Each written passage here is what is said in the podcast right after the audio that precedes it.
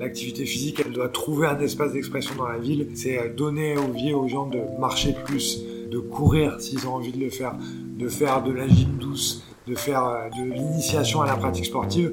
Mais euh, on a besoin d'avoir une population qui bouge plus, qui vit mieux, parce qu'elle soit en meilleure santé. Bleu, blanc, bouge Salut tout le monde, bienvenue dans le podcast Bleu Blanc Bouge, le podcast qui imagine la ville sportive de demain avec tous les acteurs du sport en France, les sportifs, les élus et vous. Je suis Raoul Villeroy et pour cet épisode, j'ai le plaisir d'être reçu par le maire adjoint au sport de la mairie de Paris, Pierre Rabadan. Bonjour Pierre. Bonjour Raoul, bonjour à tous. Merci beaucoup euh, de nous accueillir. Alors euh, il y a deux semaines, j'étais au ministère des Sports, aujourd'hui je suis à l'hôtel de ville de Paris, donc euh, merci beaucoup. C'est un peu impressionnant, mais, mais je suis très content d'être là. On est ravi de vous accueillir et de t'accueillir à toi en particulier. Euh, Pierre, j'ai une première question. Quand en 2000, euh, Max Guazzini te parle du calendrier des dieux du stade, qu'est-ce que tu t'es dit? Bah, je crois que je me suis dit, comme euh, tous ceux qui l'ont fait, euh, la première édition, bon après c'est devenu plus une institution, mais en tout cas au début on a fait ça de manière assez amusée. on pensait sincèrement que ça allait rester dans le cadre, j'allais dire la famille et un peu les amis qui allaient se foutre de nous parce qu'on avait fait ça. Mais voilà, il faut se rappeler que ça a été lancé. Euh, à l'époque, on faisait quand même pas mal de choses en décalé, on va dire, pour aussi attirer un public plus large euh, que celui qui a assisté au rugby. Euh, parce qu'au début des années 2000, on était au tout début du professionnalisme. Mm. Bien sûr, il y a la culture rugby qui était très forte dans ce pays. Mais euh, le, notre président de, de l'époque euh, avait une vision un peu moderne et décalée de ce qui se faisait jusque-là. Et c'est vrai, quand il nous a fait ça, je pense que ce qui nous a fait, moi aussi, accepter de franchir le pas, si je peux dire ainsi, c'était euh, qu'il y avait un but caritatif et qui est resté d'ailleurs hein, sur toutes les éditions. Et euh, mais sincèrement, on s'attendait mais aucunement à ce que ça prenne l'ampleur que ça a pris par la suite. Et c'est devenu, c'est vrai, un amusement. Alors, euh, on, s'est un peu foutu de nous, on nous a, mais c'était de bonne guerre, j'allais dire. Et puis après, on a fait d'autres choses assez décalées. Donc c'était le début d'une longue série. Mais je crois que avec le recul maintenant, en dehors de euh, la gêne euh, des premières fois de, de, de, se mettre à nu devant euh, devant l'objectif, c'était c'était vraiment vécu comme comme voilà un truc décalé, une expérience qui d'abord allait allait amener des fonds à des associations. C'était quand même bien l'idée. Et franchement, comme je disais tout à l'heure, on était mais à des années-lumière d'imaginer que ça allait devenir euh, l'institution que c'est devenu par la suite. Ouais. Euh, voilà, donc euh, c'était presque un délire de, de potes. Euh, qui s'est transformé en euh, voilà ce qu'on connaît aujourd'hui. Faut que je te remercie parce que ça m'a servi de, de, bon cadeau pour ma, ma petite sœur euh, pendant quelques années. Bon, j'ai attendu qu'elle qu'elle ait au moins 18 ans. Ouais, Pierre, tu viens d'Aix-en-Provence. T'as découvert le, le rugby là-bas, j'imagine?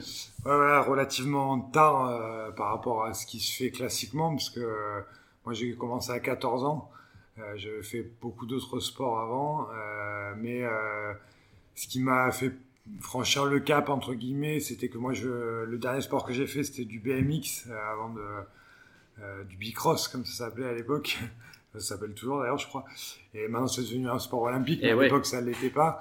et, et c'est vrai que c'était un sport individuel et genre, genre, bon, à force de sillonner la France et et, euh, et de, bah de, de, faire un sport qui était bien, mais bon, je pense que j'avais pas trop le gabarit, j'étais un peu grand déjà euh, pour ça, et puis, euh, et puis je crois que j'étais attiré aussi par euh, euh, le côté collectif qu'on trouve dans le sport, le, partage des émotions. Mm. Et c'est vrai qu'au au Bicross, j'avais moins ça.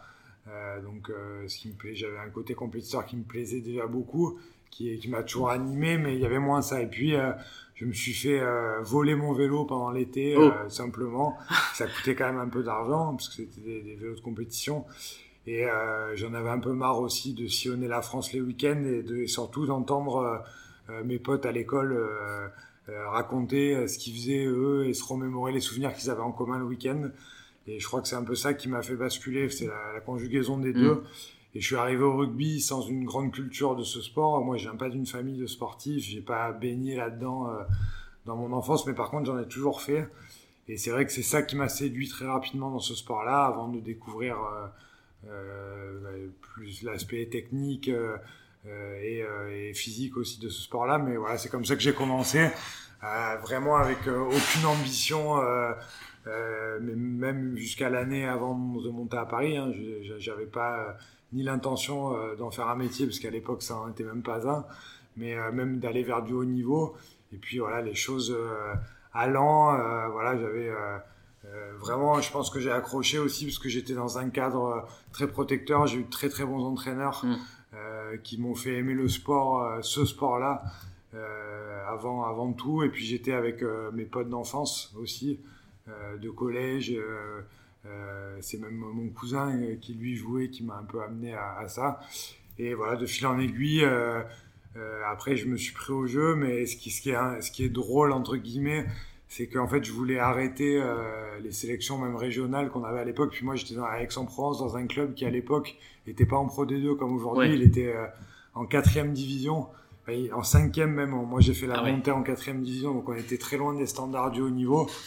Et euh, c'est vrai que le côté sélection et tout ça, je sais pas là où je prenais le plus de plaisir. J'ai beaucoup hésité la, la dernière année à même y aller.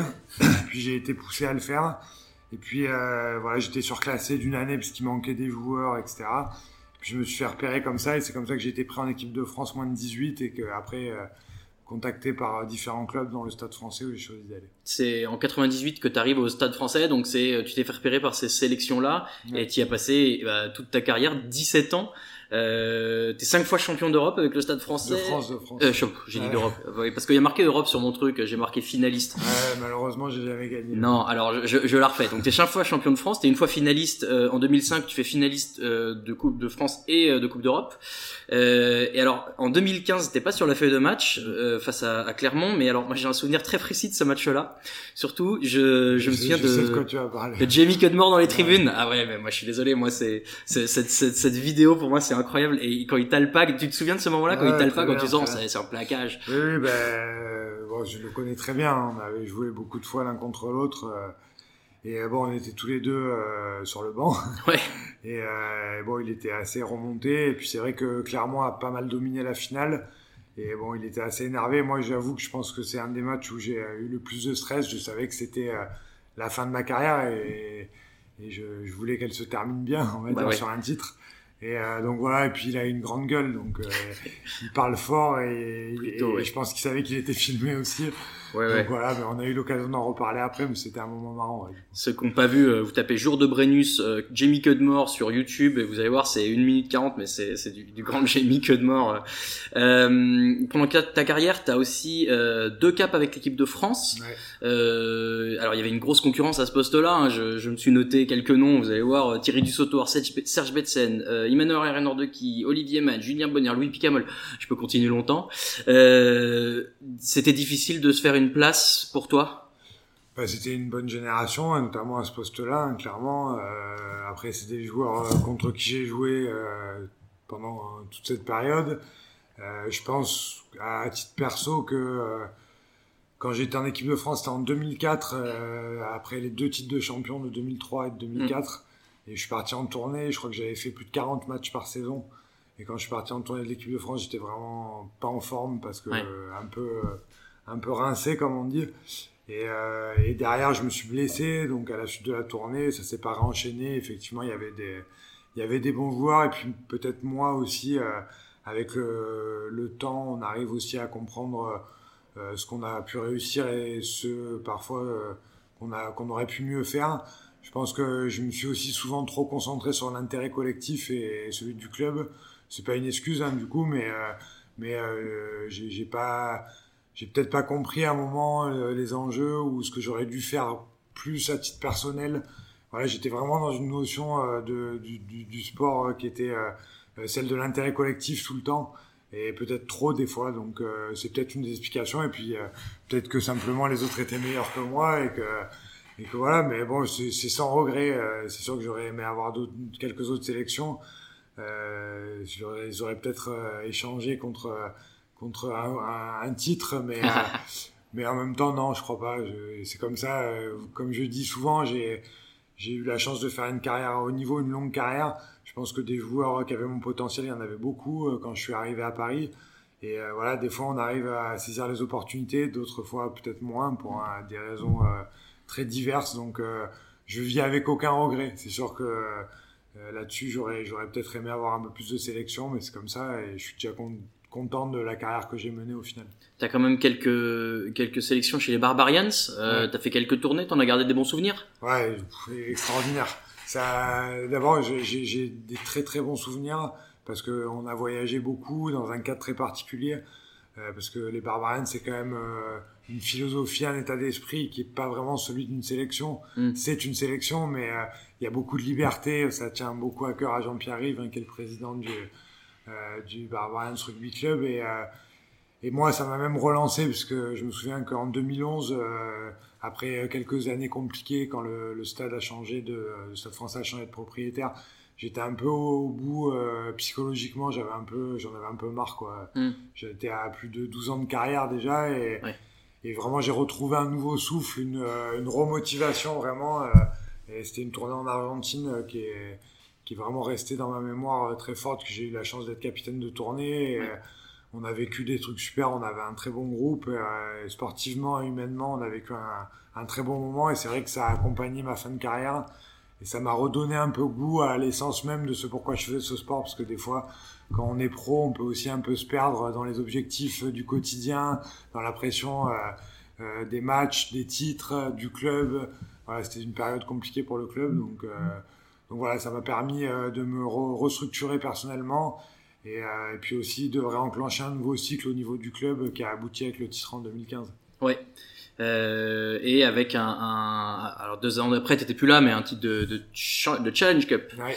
euh, en 2017 euh, c'était plein de gars que tu connaissais encore qui étaient dans l'équipe ouais, ouais que tous euh, après voilà ce qu'il faut ce dont il faut se rappeler c'est que quand Max Voisini a, cédé le club euh, c'était difficile hein, c'était une période voilà où il y a eu des repreneurs en, la personne de Thomas Savard. Mais sportivement ça a été très compliqué. On n'avait pas encore le stade Jean Bois on était sur le stade Charletti, sur une période un peu de transition pour le club.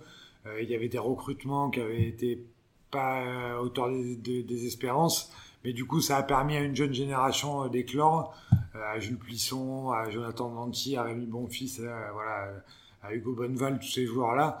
Et en fait, peut-être que s'il y avait eu des recrues très performantes, ils auraient moins joué. Et vraiment, avec Sergio Parissé, Julien Dupuis, euh, on s'est vraiment attelé à reconstruire, à garder l'état d'esprit qui était le nôtre, qui avait fait la force de ce club-là. Mais il a fallu reconstruire c'était intéressant à vivre aussi. Euh, j'ai eu un peu à cette période aussi la tentation peut-être d'avoir une autre expérience ailleurs.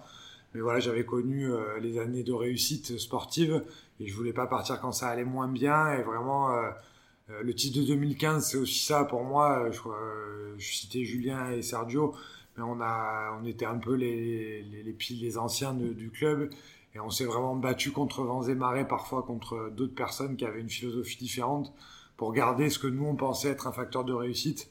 Et en fait, la validation du titre de 2015 euh, nous a amené ça. Donc, euh, donc euh, voilà, c'était la boucle était bouclée. Et moi, je savais que c'était ma dernière saison quand j'ai commencé la, la saison 2014-2015.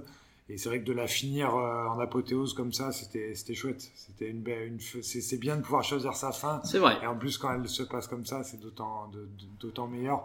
Même si moi j'avais une saison compliquée parce que j'ai été beaucoup blessé la bah dernière année. Mais euh, mais voilà, peu importe. Au final après il reste euh, il reste que le bon. C'est clair. Donc grosse carrière, euh, auréolée de succès, on, on, en a parlé. Parlons un petit peu de, de, du futur. Alors toi, tu es arrivé euh, dès la fin de ta carrière presque en, dans le, dans le, le alors comment on dit, cabinet, euh, de, la cabinet mer, de la mer, ouais, c'est ça. Euh, et euh, et t'as des gros sujets euh, qu'on finit par arriver sur ta table. La Coupe du Monde de rugby en France en 2023.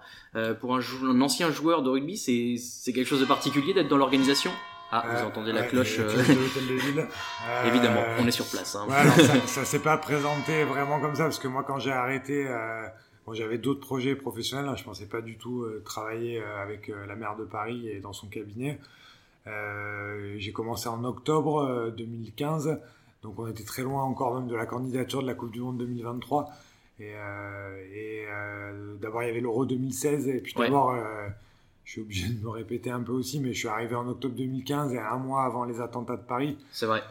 Qui ont été euh, bah, terribles pour, euh, pour tout le monde, évidemment, et aussi euh, en interne à la ville, dans le fonctionnement, et particulièrement dans le milieu sportif, puisque euh, voilà, moi j'étais au Stade de France pour France-Allemagne quand c'est arrivé. Oui.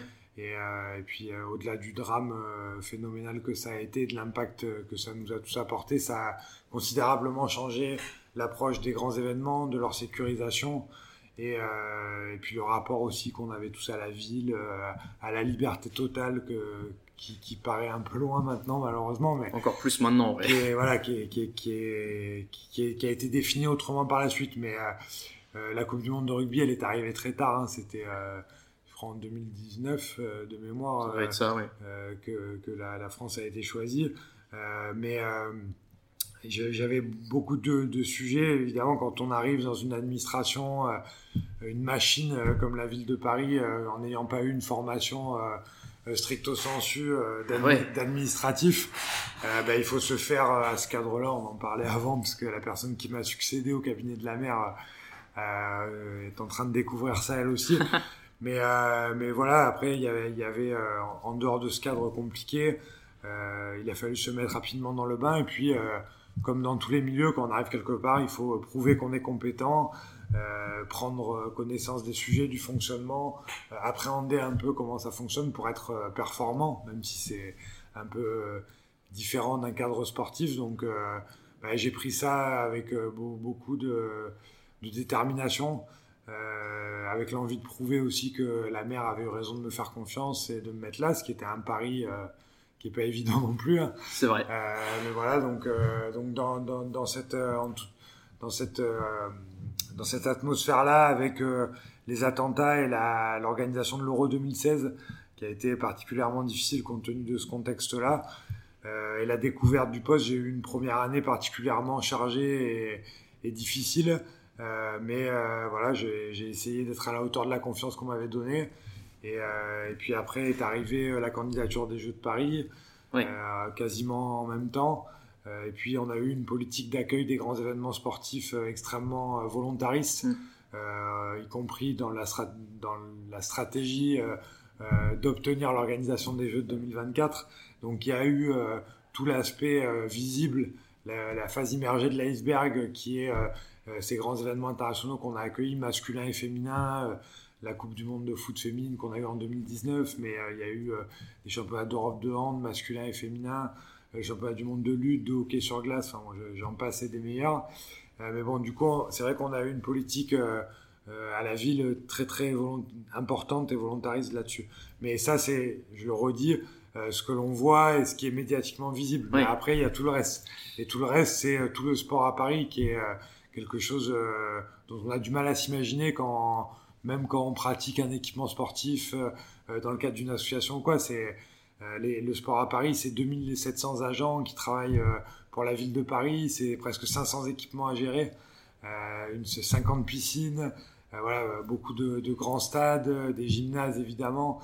Euh, et puis de, du sport en accès libre aussi dans la ville, on y reviendra peut-être après, mais oui, c'est tous ces facteurs-là qu'il faut arriver à faire fonctionner avec une difficulté qui est réelle, c'est que euh, on est dans une ville qui est extrêmement dense, euh, où euh, on a peu de place au final, et on a une très forte demande euh, sur Ouais. la pratique sportive.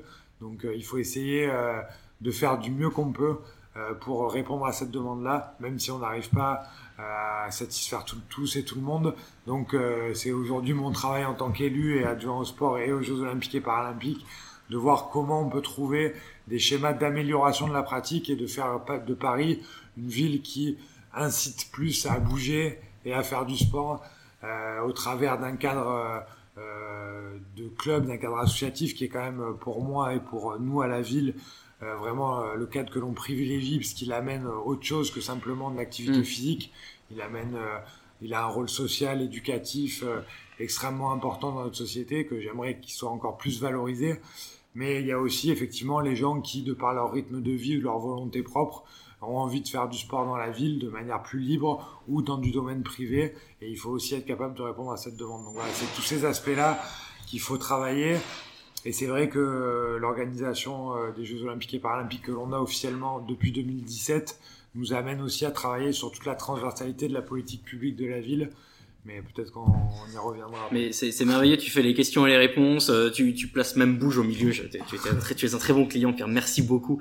Euh, juste pour les JO, euh, forcément le, le, le contexte aujourd'hui est compliqué. Est-ce que le décalage d'un an de Tokyo, ça a un peu bouleversé votre calendrier aussi? Alors je suis obligé de te reprendre, tu m'en excuseras, mais c'est pour les JOP, c'est les Jeux Olympiques et Paralympiques. C'est vrai, je ne fais pas assez l'effort, je vais le faire plus maintenant. Tu as raison. Euh, alors est-ce que Tokyo a eu des conséquences? Oui, forcément, puisque déjà on devient la ville olympique euh, un an plus tard, que nous on avait un dispositif qui était prévu pour les Jeux de Tokyo, qu'il a fallu le reporter, j'espère, et on va normalement le tenir cette année. On espère. Et après, il y a eu effectivement quelques impacts sur la mise en place euh, de la, la, stratégie de l'Olympiade parisienne, euh, mais sur les chantiers en eux-mêmes, euh, pour l'instant, nous n'avons pas de conséquences. Euh, on n'a pas pris de retard, on est, on est dans les temps.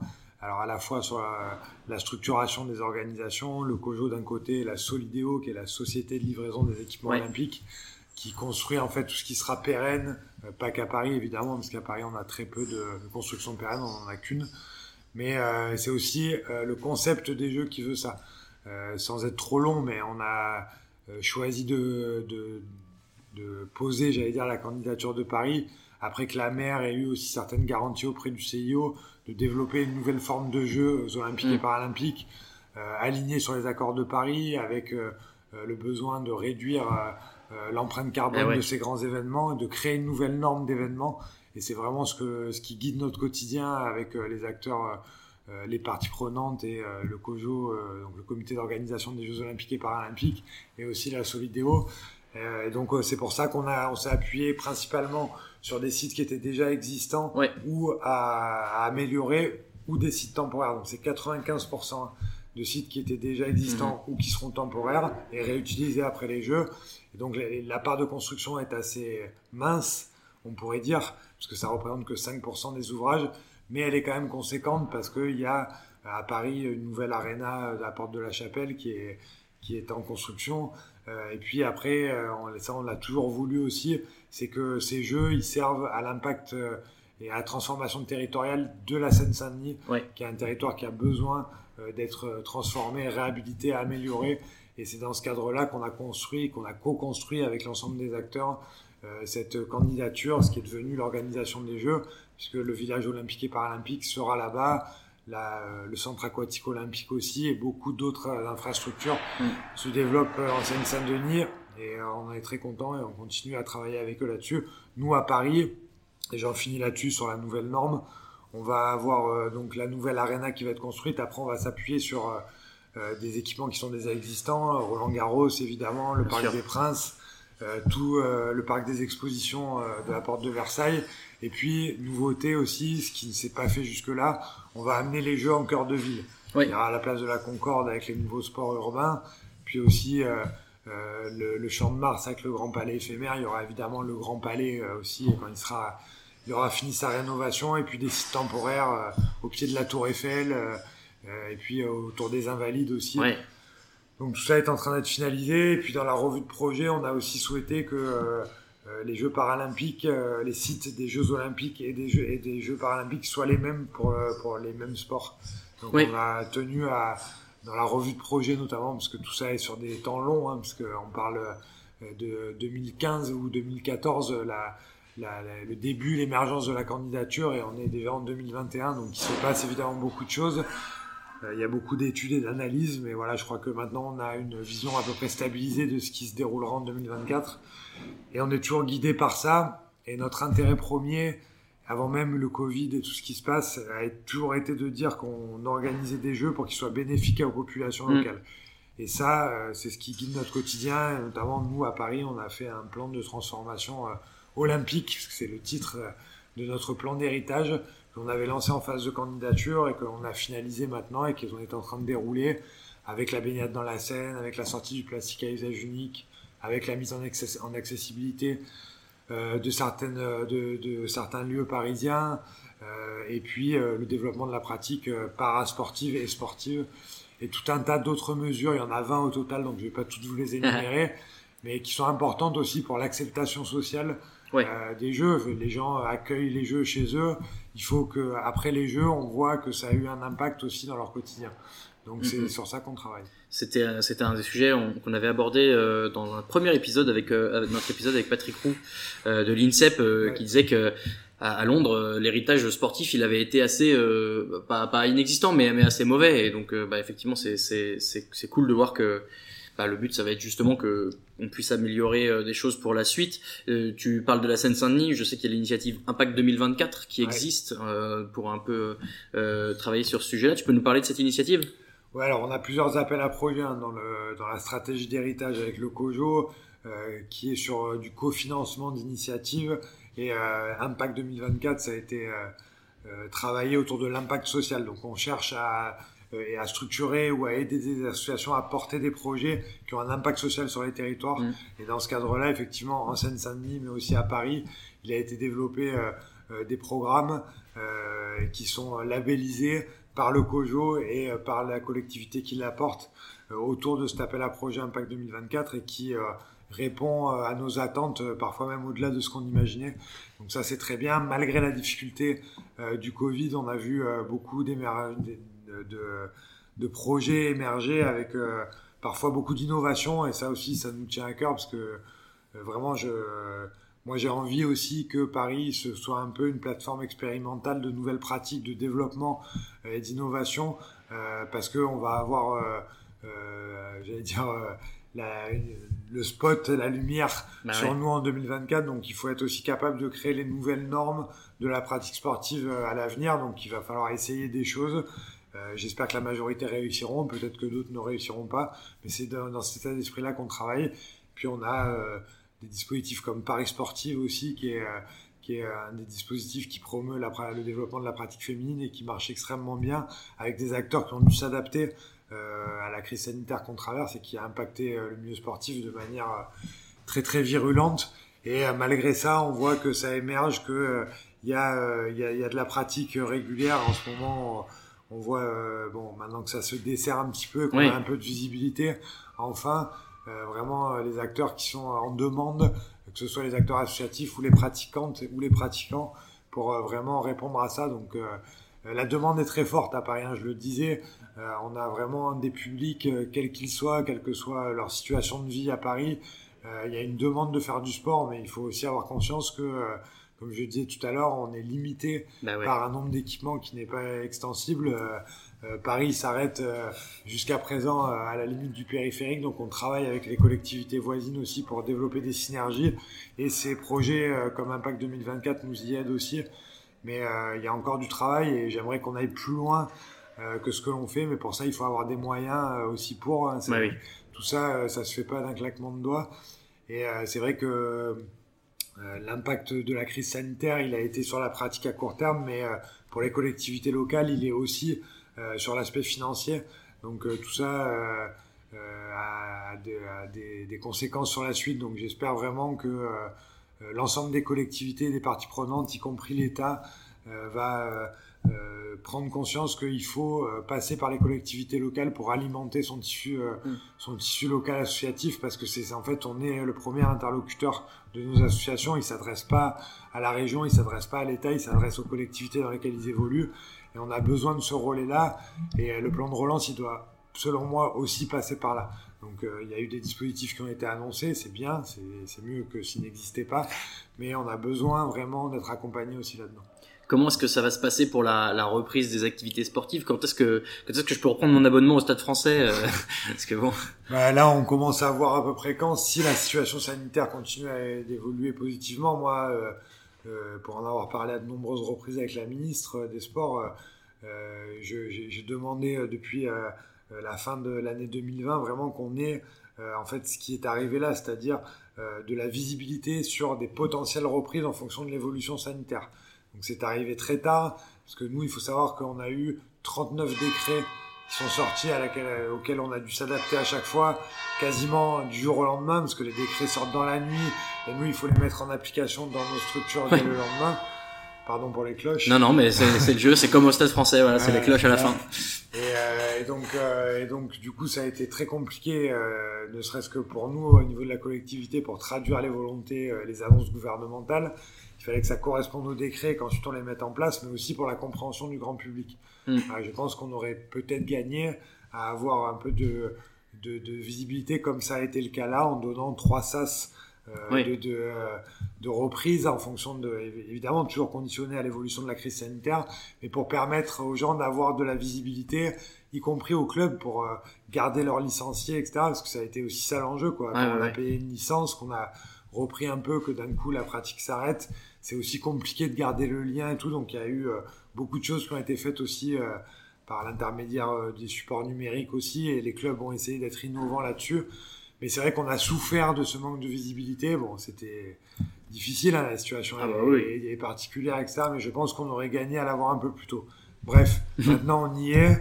Euh, J'espère qu'on va pouvoir suivre euh, le déverrouillage progressif des pratiques. Nous, il faut savoir qu'on a laissé tous nos équipements ouverts depuis la fin du premier confinement jusqu'à maintenant. Et mhm. vraiment, je tiens à, à saluer et remercier aussi tous nos agents qui ont continué à accueillir le public dérogatoire. On a laissé toutes nos piscines ouvertes malgré une baisse de fréquentation et un coût euh, extrêmement important parce que du coup euh, toutes les recettes et les gens qui viennent, le grand public n'étaient plus euh, mm. autorisés à venir. Donc on avait uniquement les publics dérogatoires ou les scolaires quand ils y étaient autorisés.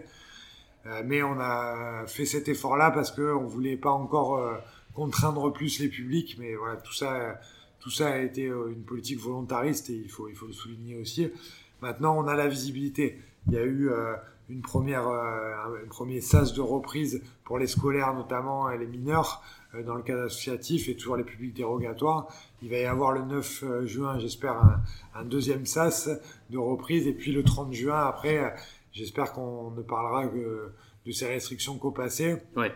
et surtout qu'on n'y reviendra pas par la suite avec le déploiement de la stratégie vaccinale qui va, je l'espère enfin, connaître un rythme mm. de croisière satisfaisant pour pour qu'on revive pas ça de manière répétée, parce que du coup, le milieu sportif aurait vraiment du mal euh, à, s'en remettre, euh, déjà que la, période est compliquée. Voilà, donc euh, tout ça, on a fait face, hein, on, s'est adapté, comme tout le monde. Maintenant, il va falloir tirer, on l'a déjà fait avec les associations, mais les enseignements de ce qui a été fait de bien pendant ces périodes-là, nous, au niveau politique publique, ça nous a amené aussi à réfléchir un peu plus à comment on peut structurer l'offre, par exemple, en extérieur euh, ce qui se faisait assez peu, mais qui du coup euh, a pu se faire à certains moments. On voit que les parquets jardins, euh, notamment, sont des lieux où il y a beaucoup de pratiques sportives, donc ça nous amène à réfléchir sur leur évolution.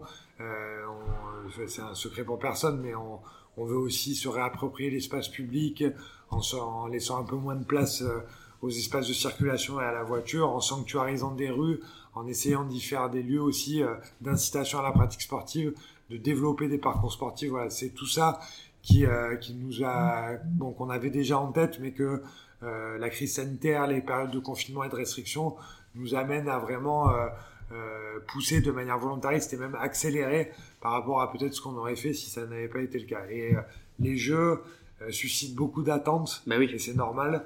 mais il y a aussi cette adaptation qui est nécessaire et on s'en sert vraiment comme d'un accélérateur de politique publique. Voilà.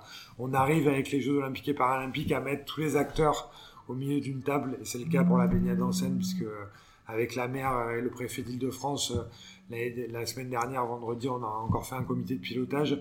Euh, c'est un de nos enjeux très forts. On a besoin de la mobilisation pas uniquement à Paris, hein, ça se joue en amont, en bah aval, et c'est des, des, enjeux très importants et qui sont portés par beaucoup de, beaucoup de, de, volonté, euh, enfin, doivent être portés par beaucoup de volonté politique et beaucoup d'investissements aussi. Et je crois que tout le monde est en accord là-dessus. Maintenant, il faut déployer, quoi. Il faut être opérationnel et il faut arriver au résultat que l'on souhaite faire. Et c'est vrai pour beaucoup euh, de, euh, d'enjeux dont je vous ai parlé. Mais pour le coup, de ma petite expérience à la ville, je vois que vraiment ce thème des Jeux Olympiques et Paralympiques est vraiment peut-être le thème, euh, l'unique, je sais pas, mais en tout cas, l'un des grands thèmes qui permet de réunir l'ensemble des acteurs, mm. quelles que soient les, les, opinions politiques, autour euh, d'un thème et d'aborder vraiment des, des, sujets très différents hein, de le, qui vont de l'inclusion sociale au développement des pistes cyclables, à la mobilité francilienne, j'allais dire, et, dans la métropole du Grand Paris, à des problèmes de logistique, à la sortie de plastique à usage unique. Voilà. Il y a énormément d'enjeux, donc finalement, la pratique sportive en est un, elle est essentielle. Et pour moi, elle est, primordiale évidemment, mais il y a beaucoup, beaucoup d'autres thèmes. Et vraiment, on se sert des jeux comme, euh, et aussi de la Coupe du Monde 2023 de rugby, puisqu'on en parlait tout à l'heure, comme euh, aussi des premiers grands événements qui vont arriver post-pandémie et qui doivent euh, tirer la croissance, et la relance plutôt que la mm. croissance d'ailleurs, la relance de l'économie parisienne, francilienne, nationale, parce que voilà, c'est des événements positifs qui arrivent, qui vont, qui vont mettre la lumière sur sur Paris, mais aussi sur notre région, sur, euh, sur, la, et sur notre pays. Et il faut être à ce rendez-vous-là, mais pas simplement pour organiser des, des, grands événements réussis. On veut vraiment aller au-delà de ça, on veut que ça profite vraiment aux populations. Tu, tu, on, verra, les auditeurs sauront avant nous euh, si euh, le 9 juin ça tient, puisque normalement ce podcast est diffusé, vous devez être le 10 juin quand vous nous écoutez au minimum. Donc vous verrez. on ah, pour l'instant, hein. les indicateurs sont plutôt oui, bons. on voit que la circulation du virus continue à être contenue et à, baisser. La vaccination euh, euh, prend un peu plus d'ampleur. Ça arrive pour euh, tous le 31 mai. Nous, on est le, je sais plus combien on est aujourd'hui, le 26. Voilà, vous saurez sur les auditeurs qu'on enregistre le 26 mai. Dans quelques jours. mais, mais voilà, tout ça est important, évidemment, et il y a beaucoup, beaucoup d'attentes. Après, il va y avoir l'été, on sait que c'est une période particulière aussi, mais ce qu'il faudra réussir, et on y travaille avec l'ensemble des, des forces de la ville, c'est euh, réussir la, la rentrée, quoi, euh, les reprises euh, dans les clubs. Et ça, c'est un enjeu très important. Donc, on a toute une stratégie qu'on annoncera bientôt autour, autour de justement la relance de la pratique sportive, mais aussi culturelle, parce qu'on associe beaucoup les deux en ce moment. On trouve que c'est très pertinent. Et mm. puis, ce sont des sujets qui se recoupent beaucoup avec ma collègue Karine Roland. Et, voilà, on, va, on va bientôt mettre à jour ce, ce plan de reprise des activités. On va surveiller ça. Tu, tu mentionnes, et, et nous c'est un sujet qui nous intéresse forcément chez Bouge, euh, tout ce qui est un peu... Euh, bah, nouvelle pratique, ça veut tout et rien dire, mais, mais de, de, de, nouveaux espaces qui permettent des pratiques un peu différentes. Euh, bah, je sais que moi je vois passer des, des, des trucs de d'endroits qui sont un peu rénovés pour faire euh, du yoga, pour faire du skate, pour faire de l'escalade, pour faire des trucs qui sont pas forcément euh, euh bah, dans, dans des associations et, et, et, qui aujourd'hui voilà sont bah, sont des pratiques un peu libres euh, et auxquelles on peut accéder comme on veut quand on veut. Il y a, y, a, des projets qui vont dans ce sens aujourd'hui à la mairie de Paris? Il y en a. je le disais un petit peu avant. Vraiment, on a de toute façon on, essaye aussi de, de, de changer un peu la vision des choses. C'est-à-dire si on reste sur du sport normé tel qu'on le connaît pour les compétitions, etc.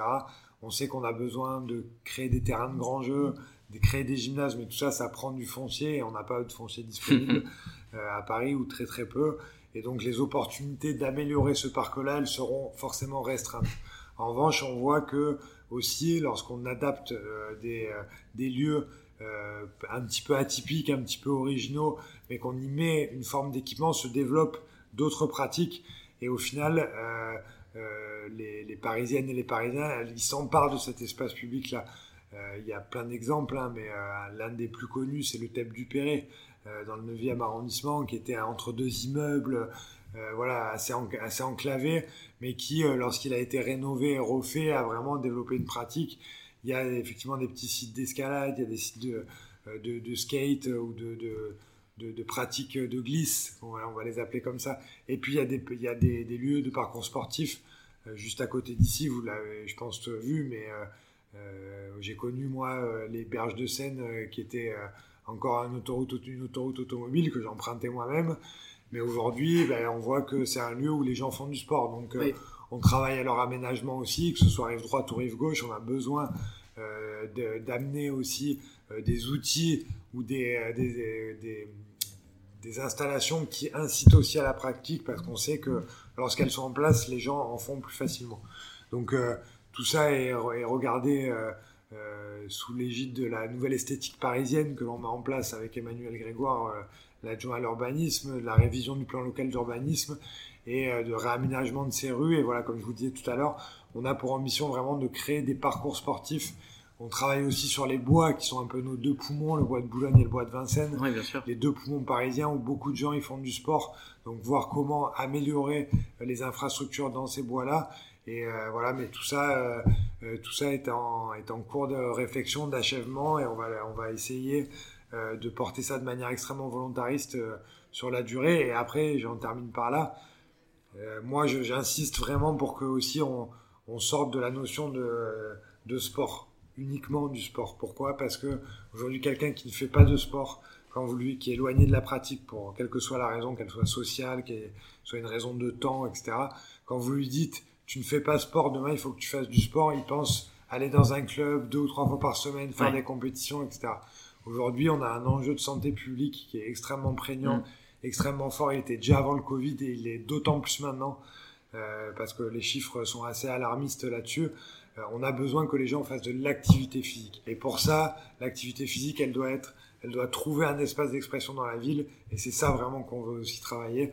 C'est euh, donner vieux aux gens de marcher plus, de courir s'ils ont envie de le faire, de faire de la gym douce, de faire euh, de, l'initiation à la pratique sportive. Certains en feront de manière individuelle, d'autres iront dans des structures, mais euh, on a besoin d'avoir une population qui bouge plus, qui vit mieux, parce qu'elle sera en meilleure santé, et je pense que c'est un investissement qu'aujourd'hui euh, euh, les politiques publiques n'investissent, enfin, du coup n'investissent pas assez, c'est le cas de le dire, en tout cas ne mm. soutiennent pas assez, et je crois que c'est un des enjeux vraiment essentiels des années qui arrivent, et j'espère que les jeux vont nous permettre d'accélérer ce processus-là. Vraiment, il faut pour moi changer euh, ce, cette culture, euh, ce focus. Euh, le sport, c'est principalement dans un cadre associatif, de club, pour toutes les raisons que j'ai exposées avant, parce que ça amène bien d'autres choses que juste simplement la pratique sportive.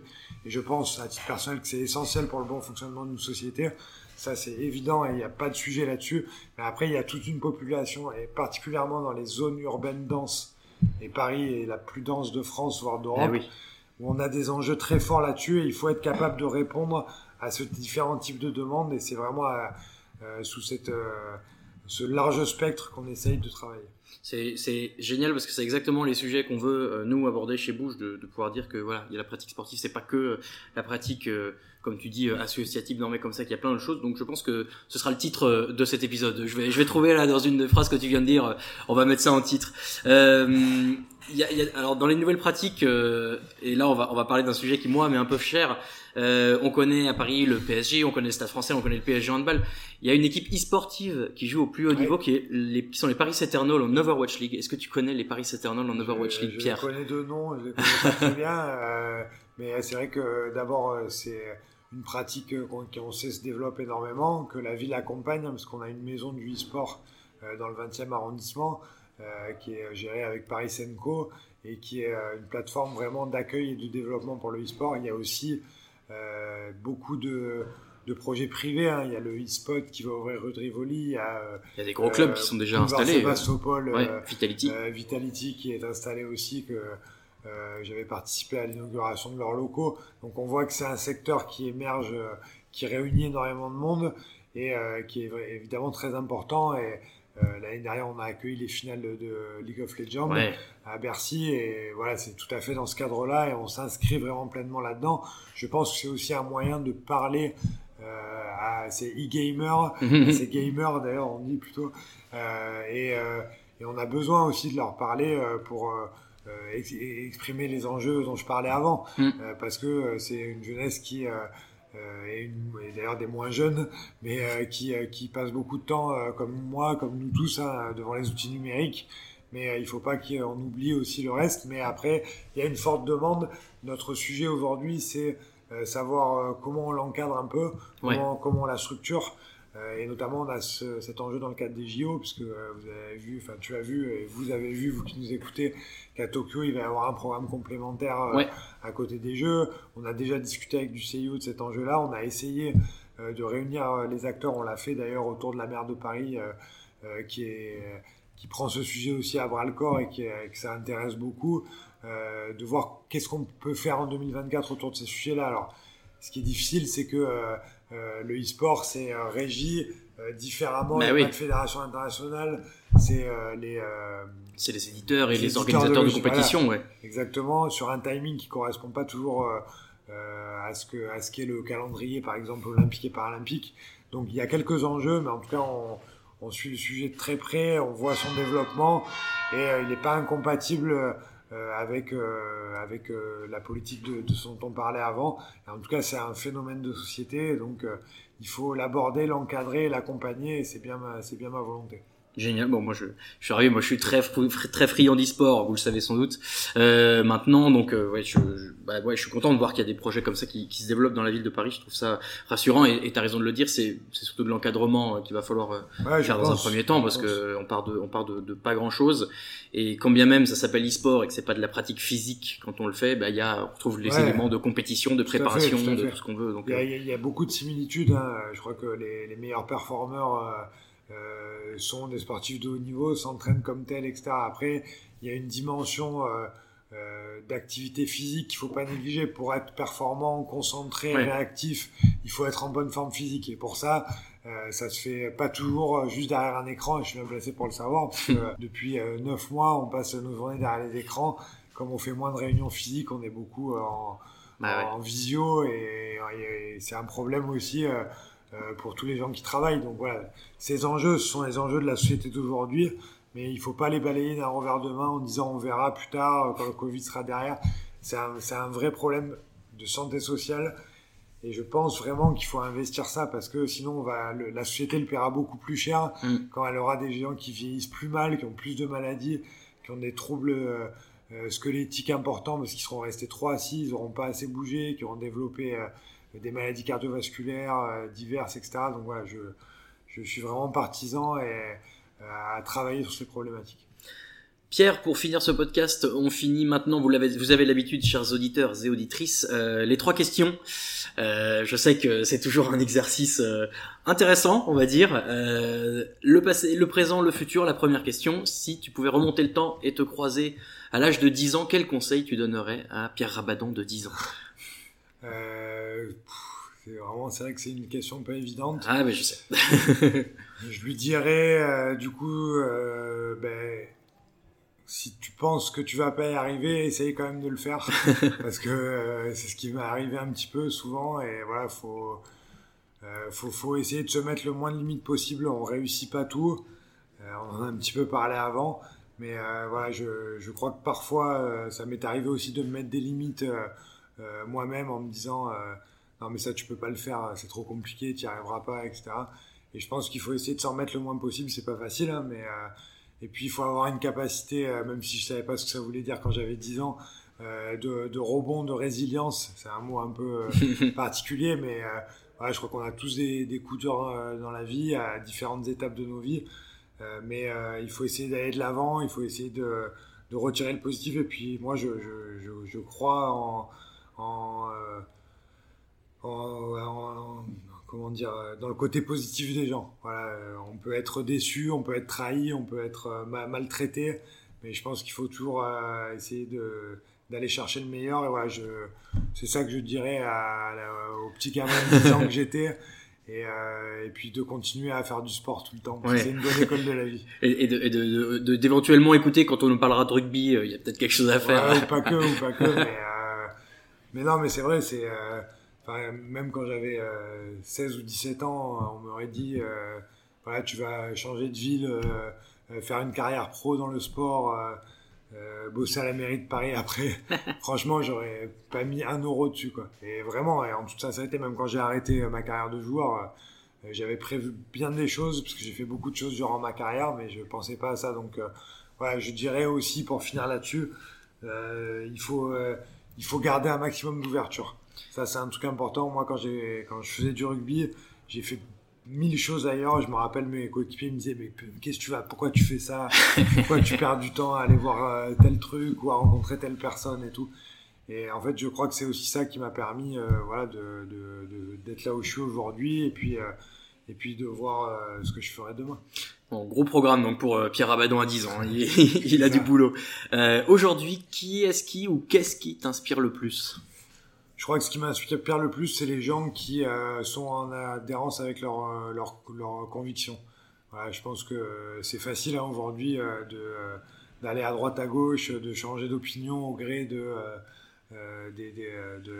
des, croyances publiques ou de dire bah, ça c'est bien de dire ça ou ça non maintenant c'est plus bien de dire ça je, je, croise et je vois au quotidien et en lisant ou ou en m'intéressant à des histoires à droite à gauche que quand même euh, euh, les gens qui tiennent euh, le, leurs convictions comme boussole sont les gens qui arrivent à faire des choses intéressantes. Voilà, il faut aussi, voilà, je crois, continuer à lutter contre des choses inacceptables. c'est un peu bateau de dire ça, mais on voit qu'il y a des choses qui se banalisent, de discrimination, de racisme, qui deviennent monnaie courante aujourd'hui dans les déclarations qu'on peut voir déclaration publique. Et, euh, et, je crois que pour moi, il y a des limites qu'il ne faut pas franchir. Et en tout cas, moi, je serai euh, euh, toujours le premier rempart et je me battrai toujours contre, contre ça parce que voilà, moi, j'ai envie de vivre dans une société qui oppose pas les gens, mais qui leur apprend à vivre ensemble. Et pour ça, le sport est un super outil. Il y avait eu, euh, c'est il y a quelques semaines, euh, les clubs de foot anglais qui avaient fait un blackout complet sur Twitter euh, en disant on, arrête tout parce qu'ils trouvaient que, que bah, justement il y avait trop de le, le, racisme devenait presque banal sur Twitter. ils ont dit bah, on va on va on va tout arrêter pendant une semaine, ça a un mois. des choses positives, hein, mais les réseaux sociaux ou des expressions diverses permettent à des gens, sans même décliner leur identité, de tenir des propos et de créer des opinions mm. qui sont extrêmement dangereuses parce que quand elles sont prises euh, euh, sans fond, sans fondement, quand elles sont euh, ingérées telles quelles, elles, créent des fausses croyances. Et, et ça, c'est hyper dangereux. Et voilà, moi, je je pense pas que les hommes ou les femmes naissent mauvais. C'est parfois leur parcours de vie qui fait que. Et voilà, je crois qu'il faut lutter contre toute personne qui a envie de croire qu'il va mal ou qu'il pourra aller mieux et que c'est la faute d'un tel ou d'un autre. Euh, voilà, il faut. Euh, je sais pas mon état d'esprit et ça ne le sera jamais. je me battrai toujours contre les gens qui promeuvent ces, ces valeurs-là. Ok, et donc euh, voilà pour le passé et pour le présent. Et alors le futur, si tu avais une baguette magique et que demain tu peux inventer ce que tu veux, tu peux créer tout ce que tu veux sans aucune contrainte de logique, de logistique, n'importe quoi pour la ville sportive de demain, qu'est-ce que tu fais? Bah, Du coup, euh, alors à Paris, c'est on est dans une ville très patrimoniale où il y a beaucoup d'histoire, beaucoup de passé. On, entretien, euh, on adore ça. Euh, et, ça fait vraiment partie de l'ADN de cette ville. Mais c'est vrai que euh, du coup, bah, c'est pas facile de tout bouger. Quoi. Et vu qu'on n'est pas prêt de refaire les travaux d'Haussmann, ce sera difficile. Mais si j'avais une baguette magique, disons que j'essaierais de mieux adapter certains, certains quartiers de la ville, de les rendre un peu plus aérés, un peu moins denses parfois, et d'y mettre plus d'espace de pratique sportive. Euh, pour, pour, permettre à chacun finalement euh, très proche de chez lui, pour pas dire en bas, euh, d'avoir un espace social et d'activité physique dans lesquelles il peut s'épanouir. Il peut aussi rencontrer les gens avec lesquels il vit. Il peut y trouver ben voilà, des lieux d'interaction où, où il va apprendre à découvrir la personne avec qui, avec qui il vit. finalement, sans, parfois on connaît très, très mal ses voisins. Euh, et, cet environnement-là, il existe au travers de plein de choses à Paris, mais pas assez par mon goût hmm. euh, pour le sport. Donc, et puis je créerai plein de nouveaux équipements sportifs. euh, je, les, je les empilerai les uns sur les autres s'il faut. mais, euh, mais voilà, il y a. et puis aussi, on, pourra, on pourrait aussi peut-être réfléchir à une échelle plus large, à l'échelle métropolitaine, avec les, les communes avoisinantes à Paris, et sur lesquelles on essaye, on essaye de travailler. Mais voilà, vraiment pour faire d'une ville plus sportive. Et, j'ai eu la chance de beaucoup voyager d'abord grâce au rugby. Euh, j'ai aussi euh, vu d'autres cultures, euh, vu d'autres d'autres équipements, d'autres manières de faire. Et je crois que ça m'a donné d'abord des convictions très fortes et aussi la volonté de, malgré les contraintes, de trouver des solutions. Donc voilà, cette baguette magique, elle n'existe pas trop, mais en tout cas, la volonté politique et la volonté personnelle, elle est très forte, elle est partagée par la mer. Euh, voilà, maintenant il faut faire face à, des contraintes parfois inattendues comme, euh, comme la crise sanitaire qu'on traverse. Mais euh, on a en même temps quelque chose d'extrêmement stimulant avec ces grands événements qui arrivent et qui doivent, qui doivent vraiment porter cette volonté d'amener le sport non pas comme un loisir qu'on traite une fois qu'on a traité les grandes politiques publiques, mais comme un acteur un peu plus central euh, du quotidien des gens, parce que je pense qu'on vivra mieux comme ça. Depuis que tu, m'as dit ton idée, euh, j'imagine, euh, je sais pas si tu vois dans Harry Potter, quand il y a la maison qui est cachée entre deux autres maisons, ben là on ferait pareil, on cache un peu les maisons comme ça que tu fais apparaître des trucs entre les deux. C'est plus dur à faire dans la vraie vie. Eh oui, ah, non, non, mais on a dit baguette magique. Euh, eh ben très bien, merci beaucoup Pierre, et puis ben merci beaucoup, c'est déjà la, la, fin de ce podcast. Où est-ce qu'on peut suivre tes différentes actualités en ligne? En ligne sur mes comptes Twitter Instagram euh, et autres euh, Facebook, même si je l'utilise moins. Mais euh, si j'ai bon, je j'essaye, je, je, me fais violence pour pour essayer de de porter des actualités, mais en fait, comme j'ai des journées qui sont aussi bien remplies, je trouve que c'est du temps, mais je sais l'importance de communiquer aussi sur ce qu'on fait. Je, je, je, le fais et, et, parfois avec plaisir, mais comme je veux le faire de manière assez qualitative, ça prend du temps. Et voilà, par exemple, ce matin, euh, j'ai rencontré Suleiman Sissoko, le récent euh, champion du monde WBA de boxe, qui eh revenait dans le 19e euh, parce qu'il y était de passage. Donc je l'ai vu avec le maire du 19e. Ensuite, on est allé visiter des équipements sportifs. Mais je n'ai pas encore eu le temps de communiquer là-dessus. Bon, mais vous aurez le temps de voir ça. mais oui, voilà. Et puis évidemment sur paris.fr, sur Que faire à Paris, où on relaie toute l'actualité euh, sportive de la ville et on a bien l'intention euh, de la rendre encore plus visible. On travaille aussi sur des outils un peu plus euh, modernes de renseignement pour pratiquer du sport à Paris, mm. pour avoir une carte des équipements, une certaine agilité que nous n'avions pas mais qu'on est en phase de, trouver. Génial. Eh bien, merci beaucoup pour tout ça, Pierre. Avec plaisir. Et très bonne journée. Merci de nous avoir écoutés, j'espère que ce podcast vous a plu. Vous étiez, comme moi, dans les conditions du direct, avec les cloches de la mairie tous les quarts d'heure. C'était un vrai plaisir pour moi, en tout cas, ancien joueur de rugby en plus, de pouvoir échanger avec un invité aussi pertinent qui partage ma passion. Si le podcast vous a plu, n'hésitez pas à nous noter ou à nous mettre un commentaire sur Apple Podcast. Et si vous voulez encore plus nous faire plaisir, parlez-en autour de vous. Le podcast est disponible sur toutes les plateformes de streaming audio, alors vous n'avez pas d'excuses. Ce podcast vous était présenté par Bouge, le programme pour les mairies qui libèrent le sport pour leurs habitants. Retrouvez-nous sur LinkedIn et sur notre site maville-bouge.fr. On est également sur Twitter, at bouge underscore officiel, donc n'hésitez pas à aller vous abonner. Excellente semaine à toutes et à tous, et rendez-vous la semaine prochaine pour un prochain épisode du podcast Bleu, Blanc, Bouge. Ciao ciao